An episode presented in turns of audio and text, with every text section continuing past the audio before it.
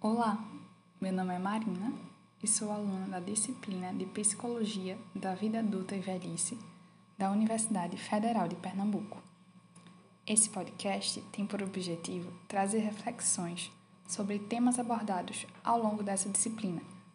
Neste episódio, falarei um pouco sobre questões acerca da inutilidade e o envelhecimento.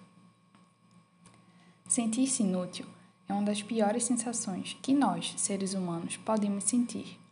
Isto é, sentir que não somos capazes de realizar uma determinada atividade ou até mesmo que não servimos para nada, que não somos produtivos.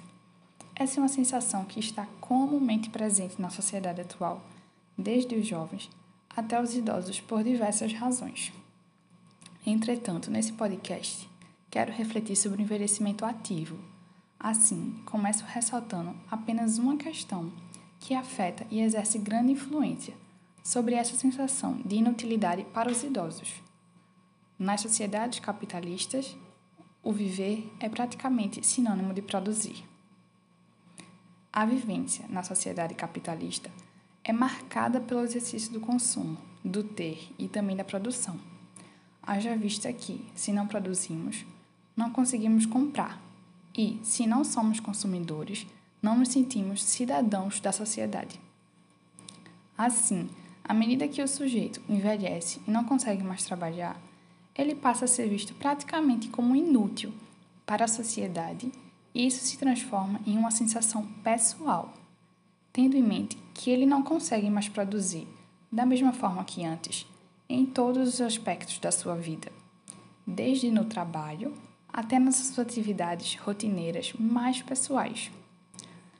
Por outro lado, de acordo com o artigo O que há de novo em ser velho, na medida em que o envelhecimento populacional atinge a classe média da sociedade brasileira, ela, por sua vez, induz a expansão do mercado, do consumo, dos bens e serviços ligados à manutenção corporal, ou seja, a terceira idade vem ganhando importância na sociedade capitalista ao passo que se torna um grupo populacional com influência no mercado, que formula novas tendências e demandas. Desse modo, a proporção que o idoso passa a ser um sujeito visto com essa importância, a sensação de inutilidade passa a ser ressignificada, transformada.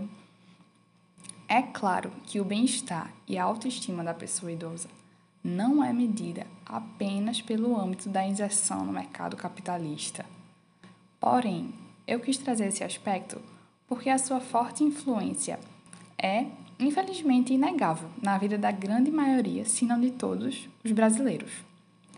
Nesse sentido, concluo esta reflexão citando a Política Nacional da Saúde da Pessoa Idosa, na qual a primeira diretriz diz respeito à promoção do envelhecimento ativo e saudável. A abordagem do envelhecimento ativo baseia-se no reconhecimento dos direitos das, da pessoa idosa e nos princípios de independência, participação, dignidade, assistência e autorrealização determinados pela Organização das Nações Unidas. Neste sentido, ativo não se restringe à participação em programas de atividade física ou à integração da força de trabalho, mas refere-se também à participação contínua das pessoas em questões sociais, econômicas, culturais, espirituais e civis. Assim, na medida em que nós, como sociedade, buscamos promover a pessoa idosa um envelhecimento ativo e saudável, por conseguinte, promovemos ao idoso a sensação de que ele ainda pode ser e é um sujeito integralmente útil.